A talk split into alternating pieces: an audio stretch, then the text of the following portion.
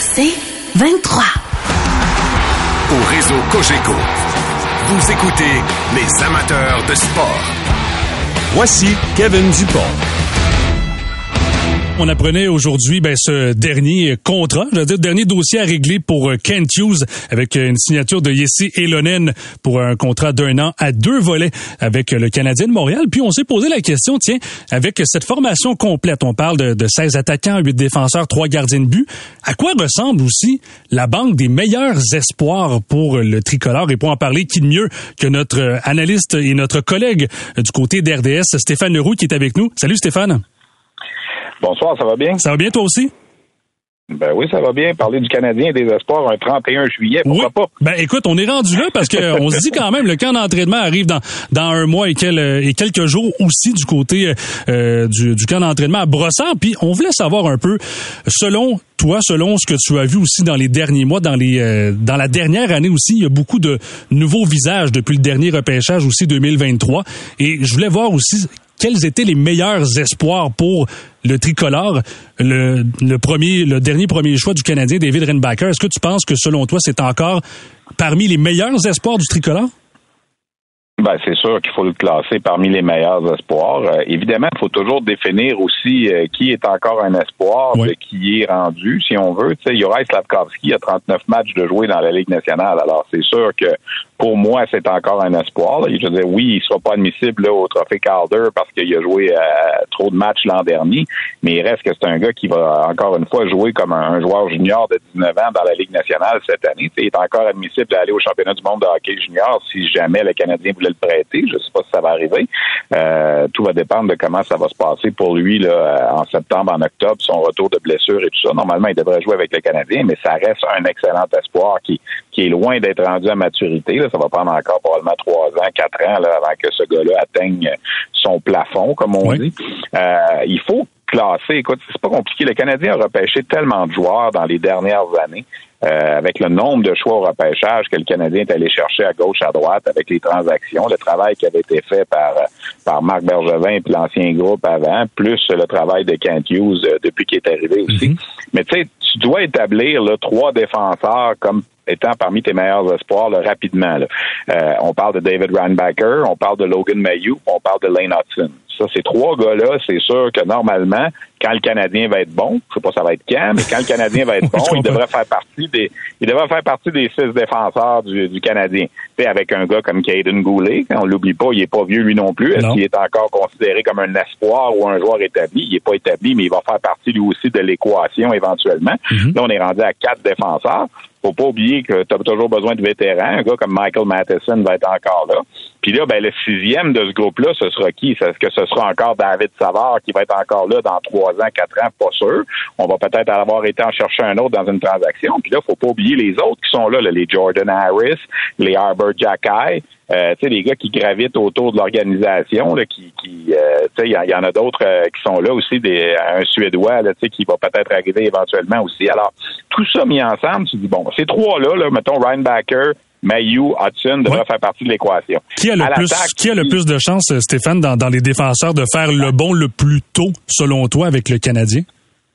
Ben, le plus tôt, moi, je vous toujours des réserves là-dessus, parce que l'important, c'est pas toujours celui qui le fait le plus tôt, c'est celui qui va rester le plus longtemps. Tu sais, on en a eu des gars qui ont fait le saut tôt, comme on dit, puis ils sont plus là. Tu sais, Victor Mété, il m'a t'en nommé un comme ça, là, qui me vient en tête vite, vite. Tu sais, il, est arrivé tôt. Hey, c'est le fun, on a un défenseur de 19 ans qui est là, mais aujourd'hui, il est plus là. Tu sais. Alors, des fois, t'es mieux de prendre ton temps, puis de, développer ces gars-là comme il faut. Mais bon, je t'ai nommé trois, tu me parlais de cinq tantôt, faut regarder à l'attaque aussi. On a vu Owen Beck l'an passé qui a joué un match qui a été rappelé par mesure d'urgence. Mm-hmm. Philippe Méchard, qui est un choix de première ronde aussi, qui a joué euh, junior l'an passé à Kitchener, qui va peut-être faire le saut à Laval cette année. On est rendu à cinq. Puis là, ben, faut pas oublier, un gars comme Joshua Roy qui va jouer à Laval cette année, qui fait, même si c'est un choix de cinquième ronde, avec ce qu'il a accompli au niveau international avec le Canada, puis ce qu'il a fait avec le Phoenix de Sherbrooke, c'est un espoir qui, est meilleur qu'un choix de cinquième ronde, on s'entend. Est-ce qu'il était en train de déloger euh, les autres qu'on a nommés auparavant à titre de meilleur espoir du Canadien? Peut-être pas mais c'est un nom qu'on va quand même suivre, qu'on va considérer. on n'est pas à l'abri de, surprises non plus, de gars qui vont peut-être sortir qu'on n'attend pas. Tu sais, je t'ai pas parlé de Sean Farrell. Sean Farrell, d'après moi, va retourner à Laval cette année, même s'il a joué dans la Ligue nationale l'an passé. Fait partie de ce groupe d'espoir-là aussi. Alors là, on est rendu à 6, facile. Puis, tu sais, on n'a pas 6 sans compter Slavkovski, sans compter Goulet, qui sont pas des sont des jeunes encore. Alors, c'est sûr que la Banque du Canadien regarde bien. Puis ça, ben, sais, ça, devient une question de nombre aussi, ça devient une question de logique. C'est plus tu en repêches, plus tu as des chances d'avoir des, des, belles surprises. Si tu repêches 4 ou 5 joueurs par année versus si tu repêches 10, mais tu as plus de chances d'en avoir des bons. C'est la force du nombre qui fait ça un, vieux dépisteur me disait toujours, si tu t'en vas dans le driving range au golf et tu frappes 50 balles, tu as plus de chances d'en frapper des solides que si tu en frappes juste 20. C'est C'est un peu la même chose au niveau du repêchage. Hein. Puis tu parlais de, de Sean Farrell, tu sais, faut, faut se remettre tout ça en contexte. Dans la dernière saison, beaucoup de blessures, beaucoup de candidats à l'infirmerie chez le Canadien. On avait fait son rappel aussi, mais euh, du côté de Farrell, j'imagine que ça doit être vraiment par la voie de la Ligue américaine pour lui, en tout cas du moins pour son développement. C'est, c'est pas un gars qui va faire le saut dès cette année avec le Canadien. Il va passer par le Rocket inévitablement. Ouais, puis tu sais, on n'a pas parlé. Il y a un gars qui est arrivé en fin de saison l'année passée, Emil Heinemann, qui a été très bon à Laval aussi. On n'en parle pas beaucoup de ce gars-là. Il est sous le radar en ce moment. Mais est-ce qu'il peut faire partie de, ce groupe-là? De, on parle de cinq meilleurs espoirs. Je pense que pour le Canadien, en ce moment, là, ils pourront pas tous jouer éventuellement. Il va y avoir des transactions on va faire quoi avec un Jordan Harris éventuellement? Est-ce que c'est un gars qui va passer une transaction? On n'a pas parlé de Justin Barron, qui, qui est pas euh, non plus très, très vieux, lui non plus. Mhm. Alors, tu sais, à un certain moment, dans une équipe de hockey, il y a 12 attaquants, il y a 6 défenseurs, puis il y a deux gardiens. C'est sûr qu'à un certain moment, il va y avoir des transactions qui vont se faire, ça va déborder. Il y en a qui, il y en a qui répondront pas aux attentes, mais en as d'autres qui vont créer des surprises. Tu sais, si on avait fait cette, cette entrevue-là il y a trois ans, est-ce qu'on aurait dit Raphaël Harvey Pinard fait partie des bons espoirs du Canadien? Je pense pas un choix de septième ronde. Oui, il avait connu une bonne carrière junior, mais je pensais pas qu'il était pour être sur le radar. Puis là, il est là, il y a un contrat à un volet à Ligue nationale. Alors, il va en avoir d'autres, Hervé Pinard, dans deux ans, trois ans, qu'on n'attend pas aujourd'hui, qui vont se pointer. Par contre, dans ceux que je t'ai nommés, qui sont attendus, peut-être qu'il va en avoir un ou deux qui répondront pas à l'appel. Euh, c'est comme ça. C'est pour ça que plus tu en as, meilleur c'est. Puis en ce moment, je pense que la Banque du Canadien est reconnue à travers les 32 équipes de la Ligue nationale en ce moment comme une très bonne banque d'espoir. Je trouve ça intéressant ce que tu dis, Stéphane, parce que oui, Raphaël Harvey Pinard, c'était parmi les espoirs, on le dit entre guillemets, sous-estimés, mais c'est difficile, je le sais, de, le projeter à l'avance. Mais actuellement, est-ce que tu, penses qu'il y a des espoirs qui sont peut-être sous-estimés, qui ont été peut-être repêchés tardivement, que selon toi, qui, qui ont, qui ont quand même un bon gabarit ou même qui ont un bon potentiel d'évoluer dans, dans la LNH ou même avec le Rocket? Ben, Joshua Roy. Joshua Roy, c'est un choix de c'est un choix de cinquième ronde. Je veux dire, Sean Farrell, c'est un choix de quatrième ronde. On les attendait pas nécessairement. Tu Farrell a eu des bons chiffres euh, dans la USHL aux États-Unis. Il a eu des bons chiffres dans la NCAA. Joshua Roy, oui, c'est un premier au total dans la Ligue junior majeure du Québec, mais tu sais, ça avait tellement mal commencé pour lui avec les Sea Dogs de Saint-Jean. Lui, sa vie a changé quand le Phoenix de Sherbrooke est allé le chercher. Puis là, ben, il est allé chercher un championnat des pointeurs euh, dans la Ligue junior majeure du Québec. Et à ce jour, il est le Québécois qui, en deux participations au mondial junior, est allé chercher le plus de points. Il a fait plus de points en deux participations au championnat du monde junior que Jonathan Huberdeau, par exemple, qui est un troisième au total. Jonathan Huberdeau, qui est un gars qui a fait 100 points dans les nationales. Je suis pas en train de dire que Joshua Roy va faire ce que Jonathan Huberdeau fait, mais au niveau junior, les chiffres se comparent. je veux dire, Jonathan Huberdeau, c'est un gars de 100 points à 18 ans dans le junior. Même chose pour Joshua Roy. Pourtant, il y en a un qui était troisième au total, l'autre était en cinquième ronde. On verra la suite. C'est la suite qui va dicter tout. Mais au moment où on se parle, c'est comparable. Alors, Joshua Roy, je pense que c'est une belle surprise au niveau du repêchage pour le Canadien, comme l'a été Raphaël Harvey-Pinard. Puis là, il y en a d'autres, il y en a plein d'autres que je t'ai pas nommés parce qu'on peut pas tous les nommer, tu sais, mais un, Riley Kidney, qui a eu, un Riley Kidney qui a eu deux bonnes saisons de, de 100 points dans le junior. Est-ce qu'un jour il va frapper à la porte lui aussi? Ou il, est un peu sous le radar? Tu sais, dans certaines organisations, tu parlerais de Joshua Roy peut-être comme le, un des trois meilleurs espoirs parce qu'on n'a pas repêché beaucoup de joueurs. Mettons, alors on aurait un gars de 100 points dans le junior, on dirait, hey, c'est un bon espoir. Tu regardes avec la Banque du Canadien, Joshua Roy en ce moment, ben, il est en arrière de, de Ryan il est en arrière de Mayou, il est en arrière de Slavkovski, il est en arrière de Goulet, il est en arrière de, de Meshar peut-être, il est en arrière de, euh, de Sean Farrell. Alors, c'est pour ça, c'est la, la force du nombre en ce moment du côté du Canadien là, qui est intéressante. Puis, euh, Stéphane, on, parlait bien sûr du, top 3, si on veut, en limite, des défenseurs, des, des, meilleurs espoirs en défensive chez le Canadien. Je veux quand même avoir euh, et t'entendre là-dessus. J'ai, j'ai pas eu la chance de le voir jouer directement, à part euh, quelques parties même à la télé ou même des, des beaux flashs. Logan Mayou, qu'est-ce que tu penses de sa progression dans la dernière année, ou du moins depuis qu'on l'a repêché? C'est un gars qui a pas joué beaucoup de hockey dans les trois dernières années. Il y, a, eu l'année de la COVID où il était évidemment il était allé en Suède, puis on sait tout ce qui s'est passé, il n'a pas joué beaucoup de matchs. L'année suivante, ben, il a été suspendu, il a été blessé. Euh, c'est un gars qui manque de millage. Mais écoute, encore là, là c'est l'avenir qui va le dire, mais moi, j'ai des dépisteurs qui m'ont dit à propos de Logan Mayou que c'était peut-être le deuxième meilleur défenseur de son repêchage. Est-ce que c'est beaucoup parlé? Peut-être. Il a été repêché, faut-il le rappeler, en fin de première ronde, 30e au total, mais à cause de tout ce qui s'est passé, s'il n'y avait pas eu cette, cette tâche-là à son dossier, il aurait probablement sorti auparavant. Puis avec les Knights de London, quand tu regardais des matchs, moi j'en ai regardé quand même plusieurs, il avait l'air d'un il avait l'air d'un homme avec des enfants mais il manque de millage. Alors, Logan Mayou, c'est sûr, ça, ça m'étonnerait qu'il fasse le Canadien au, à l'automne cette année. Je pense que lui va jouer dans la Ligue américaine l'an prochain, quoi qu'on sait jamais. Tu sais, Arbor l'an passé, si on s'était parlé à cette date-ci l'an passé, tu m'avais appelé pour dire, on fait-tu un, un genre de Je pense pas que personne n'y aurait cru. Ben non, Arbor Jackay, moi je le voyais l'an passé à cette date-ci, là, sur la troisième paire de défense à Laval. Oui. Finalement, il a joué avec le Canadien toute la saison.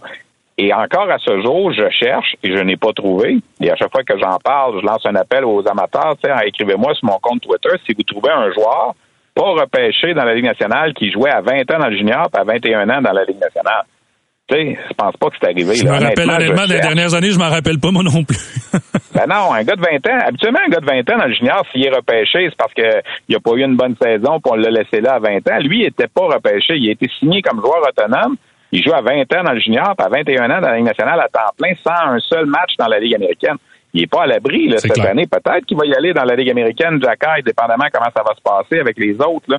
Mais tu sais, c'est euh, c'est ça que je dis, on parle pas de Byron. Tantôt, quand je te faisais mon top 6 du Canadien, je te disais rapidement, quand le Canadien va être bon, là, il va avoir Ryan il va avoir Goulet, il va probablement avoir Hudson, il va probablement avoir Mayou, il va probablement avoir Matheson. Ça fait cinq, je te nomme, là. Mm-hmm. Là, il reste Barron, il reste euh, euh, Harris, il reste Jacky. On fait quoi avec tous ces gars-là? Là? Puis il y en a d'autres qui vont arriver, d'autres jeunes qui, sont là dans la Engstrom, qui est en Suède. sais Alors, c'est tout ça en ce moment qui, qui est intéressant pour le Canadien. C'est que au total, on va être capable de pas de prendre celui qui va être juste correct. On va pouvoir avoir une belle compétition dans deux, trois ans tous ces jeunes-là pour le temps de glace, puis savoir qui mérite de jouer les grosses minutes c'est ça qui va être intéressant, je pense, si on fait une projection. Puis peut-être en terminant, on parlait aussi des, attaquants, des, défenseurs aussi. Euh, dans le dernier repêchage, parce qu'il y a plusieurs euh, auditeurs qui nous écrivent au 98-985 parlant des, gardiens de but. Euh, Jacob Fowler, que je sais qu'il y a beaucoup d'admirateurs dans le monde du hockey. je ne sais pas si on peut le placer parmi les, meilleurs espoirs en ce moment chez le tricolore devant le filet. Ben, c'est sûr que quand tu repêches un joueur qui, qui, qui, a les statistiques que lui a eues dans la USHL, oui, tu peux parler, mais, mais c'est tellement long, un gardien de but. C'est ça, c'est dur à dire, comment ça prend de temps avec Caden Primo, puis tout mm-hmm. ça, tu sais.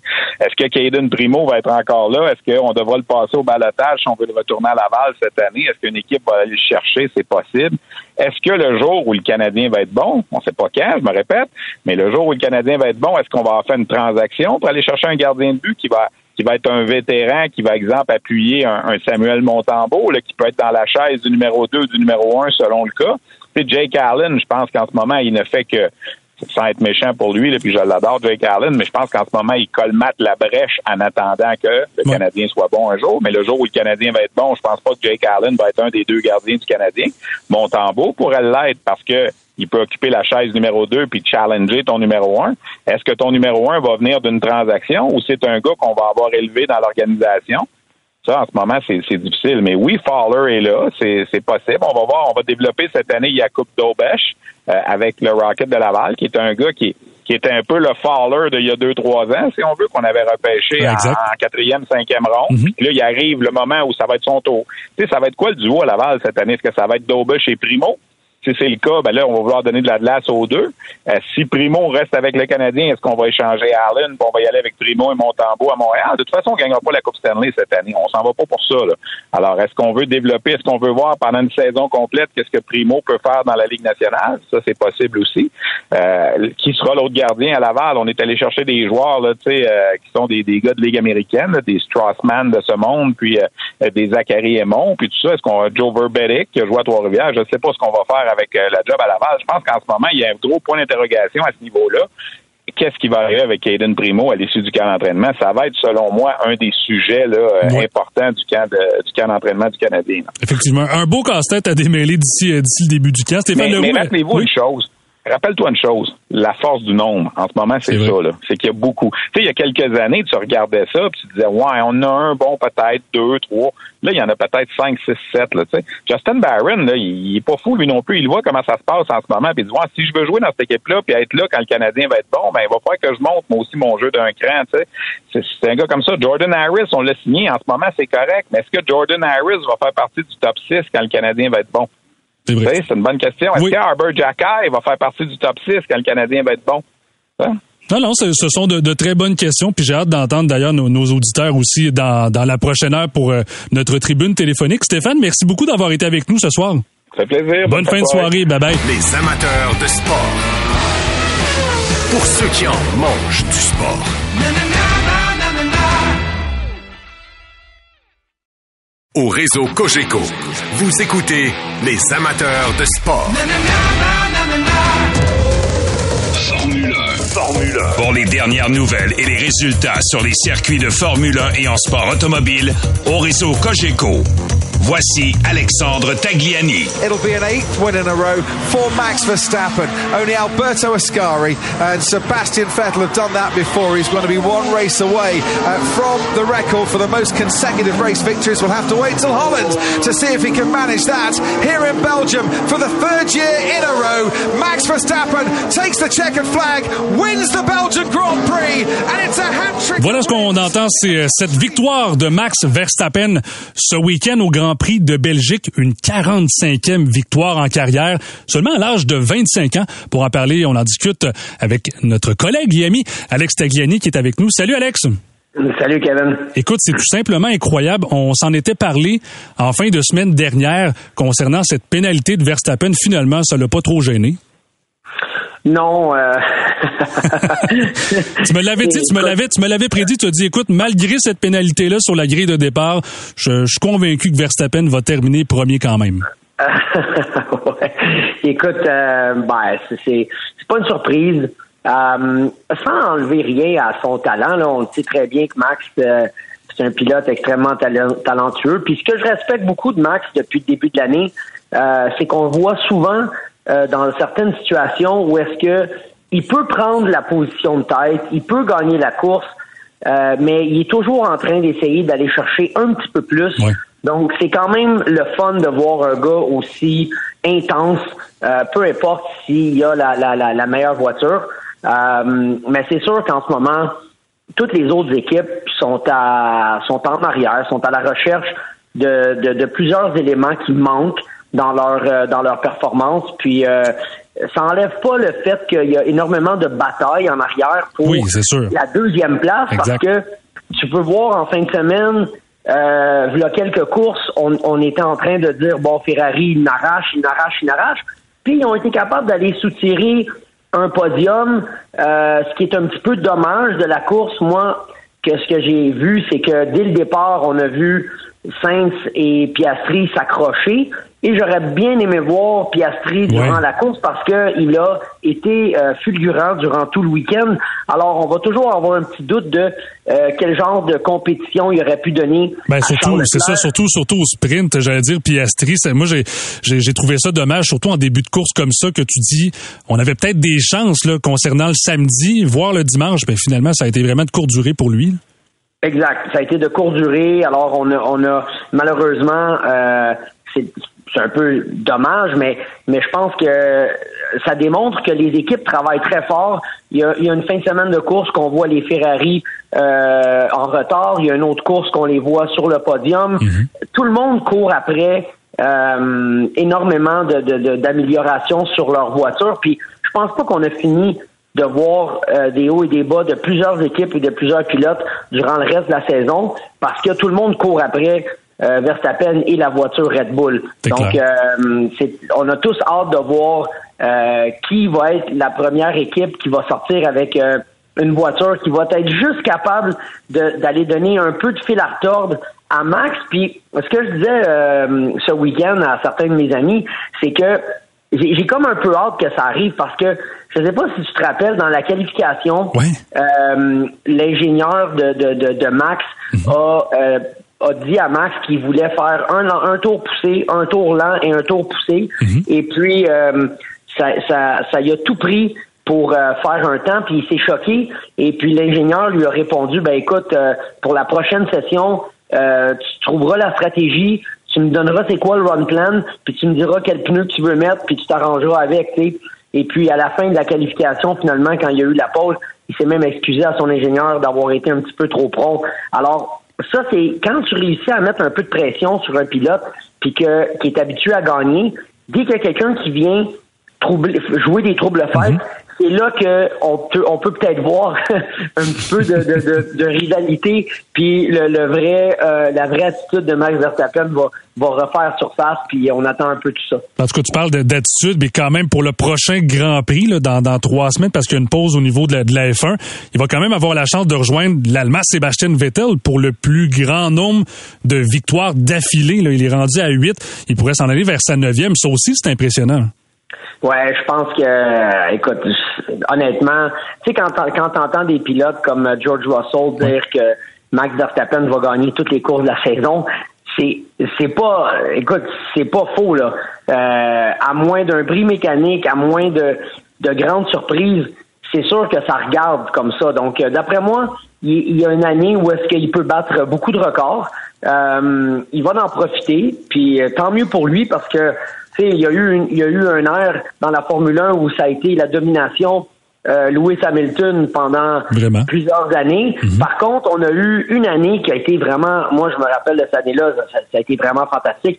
Ça a été l'année où euh, Rosberg a tout donné et puis euh, il a été champion du monde euh, par quelques points. ça a été vraiment une saison où est-ce que même si il y avait une équipe qui était dominante, ce qui était le fun, c'était des bagarres inter-équipes. Ben oui, quand il y a de la compétition aussi, c'est sûr. Là, je regardais même ce week-end, on est quand même entre la première place et la, deuxième place à 22 secondes d'écart. C'est énorme. Puis même jusqu'à la dernière, euh, on, voyait, on voyait la, voiture de Nico Hülkenberg quand, quand Max Verstappen a traversé la ligne d'arrivée qui est à une cinquante de distance. Donc, ça donne une idée comment la domination est là.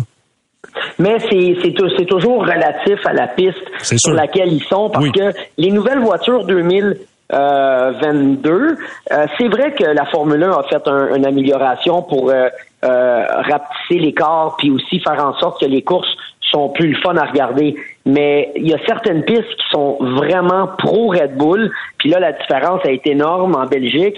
Et puis, l'avantage de la voiture, c'est qu'elle a tellement d'appui qu'ils peuvent se permettre de pas mettre trop trop d'ailerons.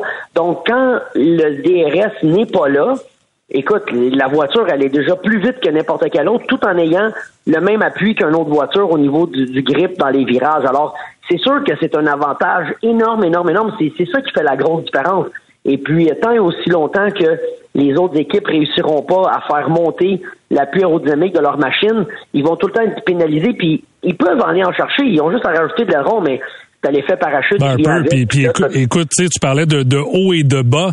Euh, même ce week-end, Ferrari, tu t'en parlais euh, brièvement, mais l'ont vécu aussi. Là. T'as un Charles Leclerc qui a bien fait, termine, termine quand même troisième, puis un Carlos Sainz qui a pas terminé la course.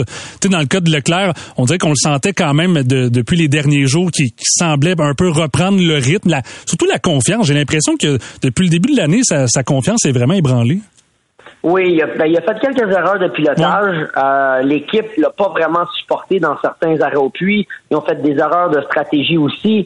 Euh, il y a eu certains moments donnés qui c'était presque une farce. Donc, euh, ça ébranle la confiance d'un pilote, puis ça, ça, ça, ça commence à jouer aussi dans la patience du pilote, parce que, tu sais, il faut comprendre, peu importe si les gens savent que Red Bull sont dominants, puis il y a des grosses chances que tu vas aux courses, puis ça se peut que tu gagnes pas la course. Mais les pilotes sont pas là pour pas gagner la course.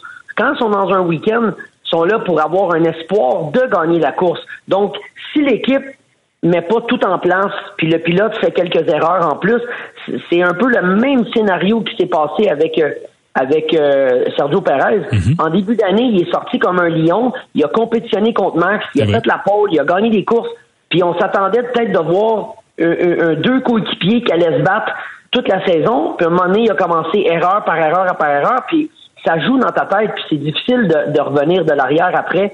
Alors, euh, c'est bon pour Leclerc, c'est bon pour Perez qui ont fini sur le podium. Mais quand tu vois la fin, 22 secondes euh, de la première place, puis 32 secondes le troisième, c'est sûr que c'est démoralisant parce que tu te dis, qu'est-ce qu'il faut que je fasse pour aller chercher Verstappen? Mais je te, pose la question quand même, Tag, euh, à brûle pour point, comme ça. Si, exemple, on, parle au conditionnel, bien sûr, mais si, exemple, Sergio Perez se trouve euh, une nouvelle écurie dans les prochaines années, qui, selon toi, pourrait être le, le meilleur deuxième, le meilleur appui pour un Max Verstappen? Écoute, euh, tu sais, c'est jamais facile en Formule 1 parce que il y, a, toujours un petit peu de politique qui vient avec ça. Euh, ça se peut qu'il y ait un pilote qui soit un peu plus rapide que euh, Daniel Ricciardo. Ça se peut. Mais je crois que Daniel Ricciardo, là, il a vraiment impressionné les gens de Red Bull à son premier test à Silverstone le lendemain de la course. En l'espace de 11 tours, il a réussi à faire un temps qu'il l'aurait mis deuxième sur la grille de départ. Mhm. Euh, ça, ça les a impressionnés. Euh, l'attitude, la popularité du pilote, euh, est-ce que ça peut être un bon coéquipier? Est-ce que ça peut être un gars qui, qui, qui score beaucoup de points pour le, le, le, le, championnat des constructeurs? Donc, tu sais, tu as, la recrue qui peut être un espèce de piastri numéro 2 qui peut être excellent, mais est-ce que Red Bull ont besoin de ça? Je pense que Moi, je, moi, je crois que si Perez continue à faire fiasco, à mon avis, euh, Ricardo est en très, très, très bonne position pour probablement être considéré au moins pour revenir dans la grosse équipe Red Bull. Alex Tagliani, merci beaucoup d'avoir été avec nous ce soir, puis on se reparle bientôt. Le prochain Grand Prix, de toute façon, c'est la fin du mois d'août, mais sûrement qu'on va avoir la chance de, de se reparler d'ici là. Merci, Kevin. Salut, bonne fin de soirée. Au réseau Cogeco, vous écoutez les amateurs de sport. On parle de baseball quand même ce soir parce que les Blue Jays ont été actifs ce week-end, notamment pour trouver un remplaçant à Jordan Romano. Pour en parler ce soir, Alex Agostino, le dépisteur des Phillies de Philadelphie, qui est avec nous. Salut Alex. Salut Kevin. Comment ça va? Ça va super bien, merci. Bon, euh, quand même, euh, on, a, on a essayé de, trouver, de pallier euh, cette absence-là pour les deux prochaines semaines chez les Jays en, embauchant le releveur Jordan X en provenance des Cardinals de Saint-Louis. Comment as-tu trouvé cette transaction-là? Ben, c'est une transaction que les Jays se devaient de faire pour pallier à la perte de Romano et aussi laisser l'opportunité de la chance à Romano de se rétablir de ses différentes blessures. Lui qui a été utilisé à outrance depuis une couple d'années, qui est fiable, qui est bon. Mais là, il reste deux gros mois. Et là, tu savais que, que Romano avait des, certaines blessures. Alors, en allant chercher un gars comme Jordan Hicks, qui est capable de lancer des balles à 104 000 à l'heure, mais qui a une moyenne de 99 à 100 000 à l'heure, euh, t'as un gars qui a déjà lancé des manches euh, de haute intensité avec les Cars, la huitième, la neuvième, des fois il lance la septième. C'est le type de joueur qui amène une vélocité que tu vois pas, du mouvement qu'on voit pas souvent.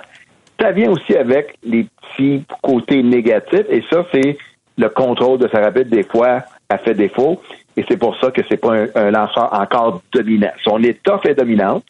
Je pense que les Jays se devaient d'aller chercher du renfort en relève, qu'en règle générale, leurs partants ont quand même du très bon travail cette année, mais on sait que plus la saison avance, plus tu arrives dans les séries, c'est pas les partants. Oui, tu as besoin d'un partant dominant, mais les releveurs qui vont terminer les parties, c'est eux qui vont décider en fin de match, en septième, huitième, neuvième, qui, qui va gagner cette partie-là. En allant chercher un gars comme Hicks, ben, t'es allé pour au moins les deux prochains mois avoir quelqu'un, puis permettre, quand Romano va revenir, là, t'as Romano, t'as Hicks, t'as Swanson, t'as des gars comme Mesa, t'as as, d'autres joueurs, d'autres lanceurs qui peuvent avoir une meilleure profondeur de ce côté-là. Alors, écoute, les, les partisans vont avoir hâte de voir X. Ils vont, quand tu regardes au tableau indicateur, puis c'est 102, puis 103, puis 99, puis 100, ça excite tout le monde. Hein? Les partisans aiment ça, voir ça. C'est clair. En bout de ligne, il faut que tu lances des prises quand même. Puis, euh, est-ce que tu t'attends à d'ici demain à voir d'autres mouvements chez les Jays? Ben, chez les Jays, ça, ça va être. C'est quoi qu'ils veulent faire? Ils ont déjà, tu sais, pour aller chercher Hicks, ils ont donné Adam Kloffenstein, qui dit pas grand-chose aux partisans des Jays, qui dit pas grand-chose au monde du baseball, peut-être au Canada, mais c'est un ancien choix de troisième ronde. Il est encore jeune. Il est au niveau de 2A cette année. Je pense qu'il y avait 21 départs, une très bonne, euh, très bonne saison euh, jusqu'à maintenant. C'est un gars qui, qui, dans le futur, risque d'être un partant. Alors, euh, tu sais, te donner quelque chose pour une coupe de mois en Hicks.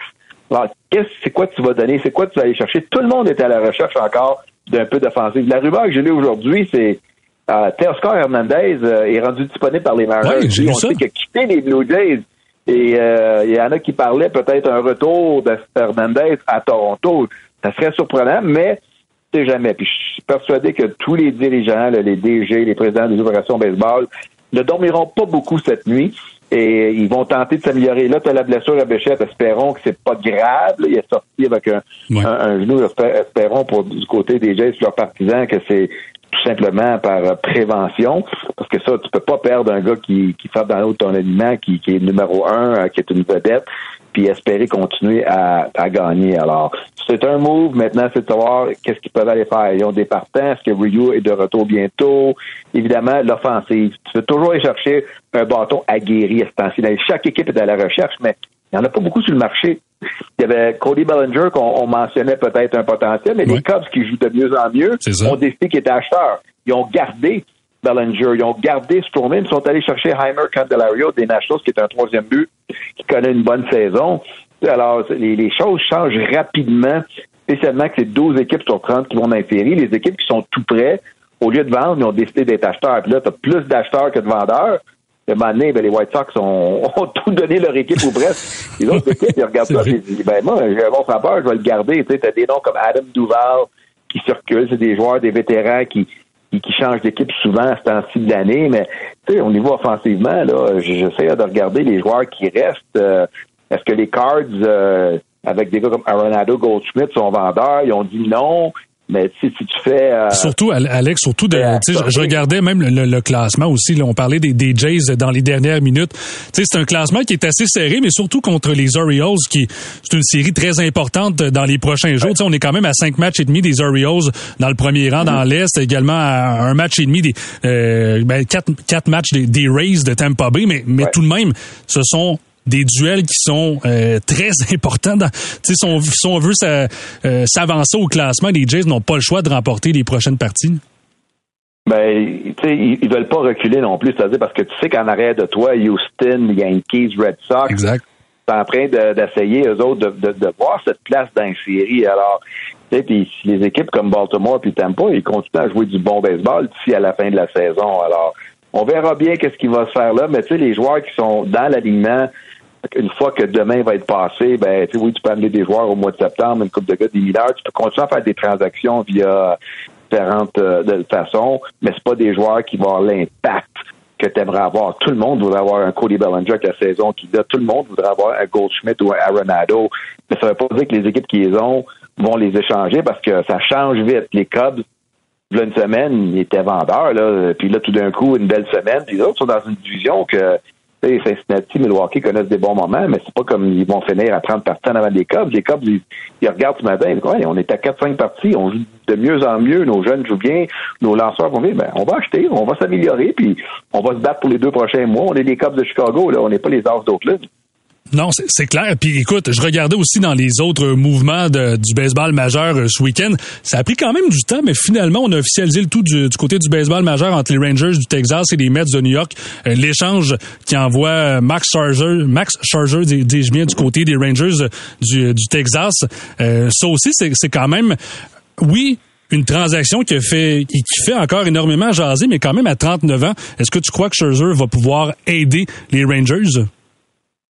Quand tu fais l'acquisition d'un gars qui a déjà gagné, même si c'est pas le Max Scherzer de 7-8 ans, c'est quand même un, vétéran aguerri. Puis avec les blessures qu'ils ont à leur lanceur, les Rangers sont all-in cette année. Donc, ils ont Eovaldi qui a été extraordinaire en début d'année, il connaît des ratés, mais ils ont une coupe de blessures. Jacob de Grand Monitor qui est arrivé des Mets euh, via l'agent libre. Alors, ils ont donné le, frère à Ronald Acuna qui est un, bon prospect, joueur d'avant-champ, qui joue à la au deuxième but, qui a de la vitesse à revendre. Alors, ils ont donné euh, un, bon prospect parce que les Mets payent pas mal du salaire de Scherzer. Puis quand tu es les Rangers Texas, puis tu te bats dans la division avec les Astros, puis l'équipe va bien, un gars comme Scherzer, tu sais que tu l'as pas pour les quatre prochaines années. C'est deux mois, potentiellement l'an prochain, dépendamment de la façon que son contrat est structuré. Mais tu sais que ce gars-là, il est compétitif. Quand tu lui donnes la balle, même s'il est pas le gars quand il avait 30 ans, ça fait pas si longtemps que ça qu'il donnait des, des départs incroyables pour donner la série mondiale aux Nationals. Il y a des hauts et des bas cette année. Il y a des blessures parce que vous ne pas à 39 ans. Il en a lancé des manches, mais je pense que les Rangers aimeraient mieux avoir un vétéran comme lui qu'une verte recrue qui arrive et qui est peut-être peut pas habitué à la pression des matchs importants. Alors, ils ont, ils ont continué les Rangers à démontrer à leur vestiaire et à leurs partisans que cette année, là, on joue bien, on marque des points. Qu'est-ce qu'on a de besoin pour aller plus loin dans la série? C'est les lanceurs. Puis tu, peux bien regarder partout à chaque année. En général, quand tu as des partants puis une, grosse relève, tu vas loin dans les séries. On le avec les Astros de Houston l'année passée. Ils ont gagné contre nous, les Phillies en 6 parce que leurs lanceurs ont été intraitables. Oui, oui, puis surtout, puis écoute, je reste, je reste dans les lanceurs, puis je reste aussi avec les Mets parce que je ne sais pas si tu as vu cette rumeur-là aujourd'hui. Je, voyais qu'il y avait trois ou quatre équipes qui auraient eu des discussions avec les Mets au sujet, au sujet de Justin Verlander. Écoute, ce gars-là a 40 ans, euh, touche encore 43 millions de dollars cette année, l'an prochain aussi. Euh, Est-ce que tu y crois, ce genre de, de rumeur-là qui pourrait dire euh, que Justin Verlander va évoluer avec une autre formation dès cette année? Ben, parce qu'il y a de la, fumée, il y a du, il y a du feu. Puis Verlander, il voit que son Scherzer a été changé. Les Mets sont pas nulle part cette année. Il, a, là pour gagner. Il a gagné avec les Astros l'année passée, qui a eu une saison toute étoile. Alors, il a finalement gagné une partie en série mondiale. Son équipe gagne le championnat. Lui, à l'âge qu'il est rendu, c'est beau qu'il fait tout cet argent-là. C'est extraordinaire. OK, les Mets, ils ont donné. Lui, il veut gagner. Alors, lui, il regarde ça. Puis là, les, les équipes comme les Dodgers, les Astros sont dans une équipe Ça ne veut pas dire que ça va se faire parce que c'est complexe, parce que l'équipe qui fait son acquisition, ça doivent le payer potentiellement l'an prochain, tout dépendamment de ce que les Mets veulent, veulent recevoir pour. Les Mets se disent qu'ils ne sont pas en vente de feu, mais ils essaient d'éliminer des gros contrats pour recommencer l'année prochaine. Pas rebâtir, simplement recommencer parce que tu sais que les Mets, à la fin de la saison, euh, Shohei est agent libre, puis d'autres joueurs sont agents libres, ils vont être dans la course à signer des vedettes pas une mauvaise saison qui va faire en sorte que Steve Cohen, le propriétaire avec les, poches très, très creuses, va dire non, on va y aller avec des recrues. Lui, il va aller chercher le meilleur joueur parce que c'est la, grosse pomme, c'est New York. Alors, c'est une mauvaise saison. Ils, ont, ils sont allés le tout pour le tout avec Scherzer puis Verlander. Ça n'a pas fonctionné. Verlander a quand même eu des, bons départs récemment. Mais encore une fois, comme Scherzer, c'est pas le même gars que il y a 4-5 ans, même si l'année passée, il a été très, très bon. Mais il peut aider une équipe dans une course parce que là, tu demandes quoi? 7-8 départs d'ici la fin de la saison, plus les séries. tu y vas. Ceux qui veulent gagner, tu as besoin des gars comme ça. Très intéressant, Alex Agostino. Merci beaucoup d'avoir été avec nous ce soir. Puis on va se reparler également demain soir pour euh, cette conclusion, puis aussi dresser un portrait de cette date limite des transactions qui se terminent dès demain dans le baseball majeur. Excellent. Bonne fin de soirée. Salut, Alex. Oui, donc, euh, on va revenir, bien sûr. Euh, j'ai bien hâte de voir s'il va y avoir beaucoup de mouvements, euh, surtout du côté des Blue Jays. Jusqu'à maintenant, ça semble assez tranquille, mais aussi dans, dans le reste du baseball majeur. Donc, d'ici demain, c'est la date limite des transactions. Les amateurs de sport. Pour ceux qui en mangent du sport.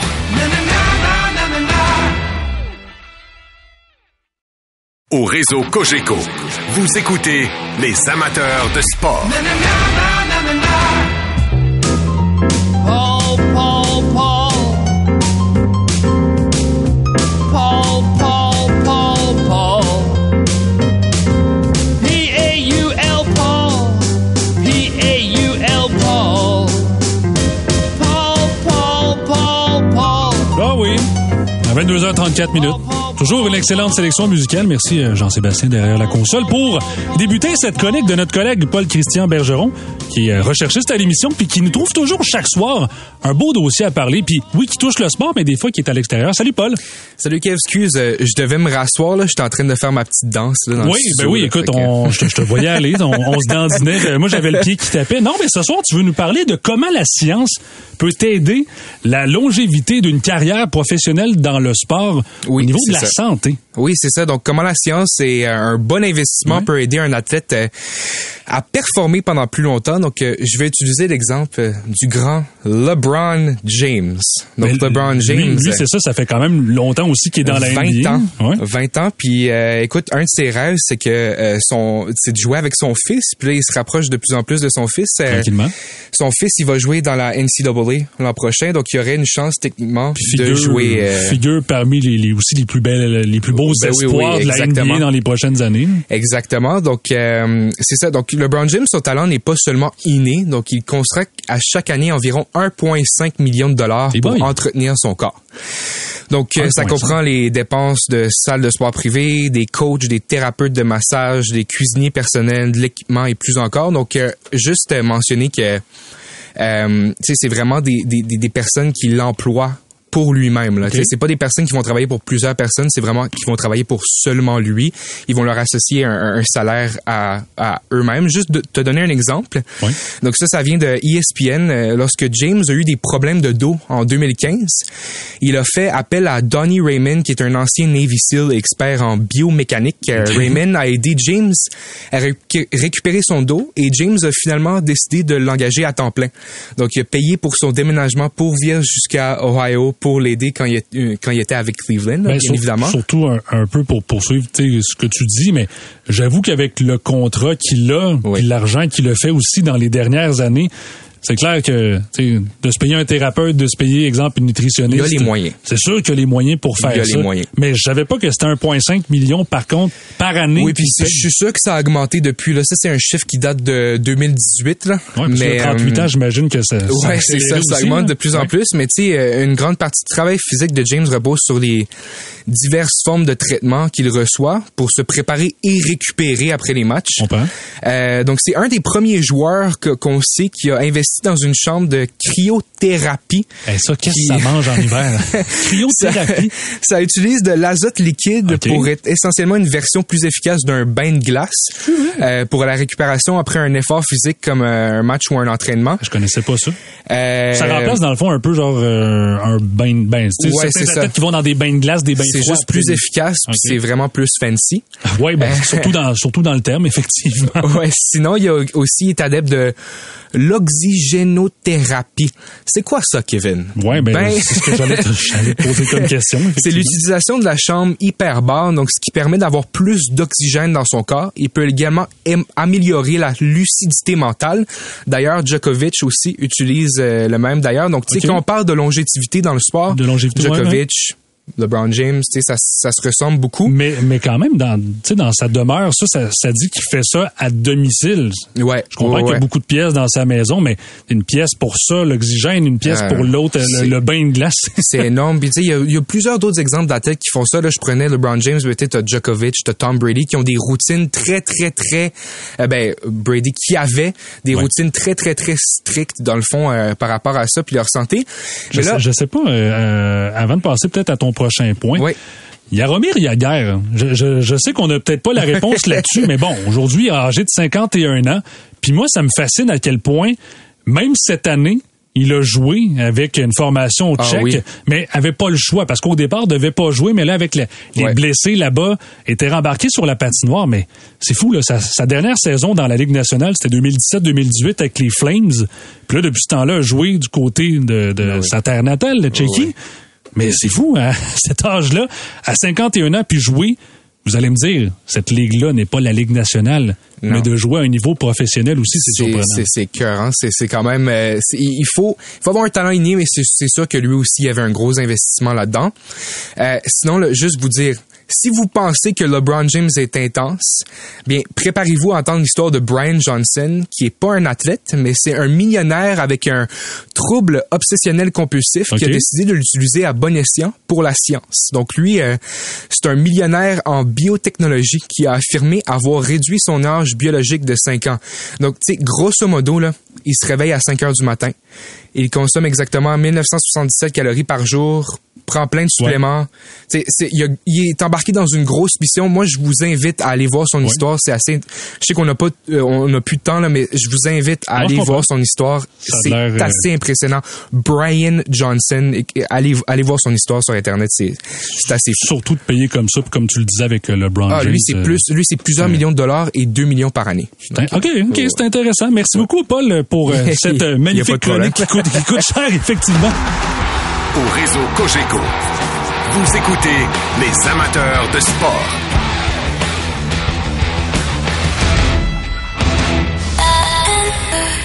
C'est 23.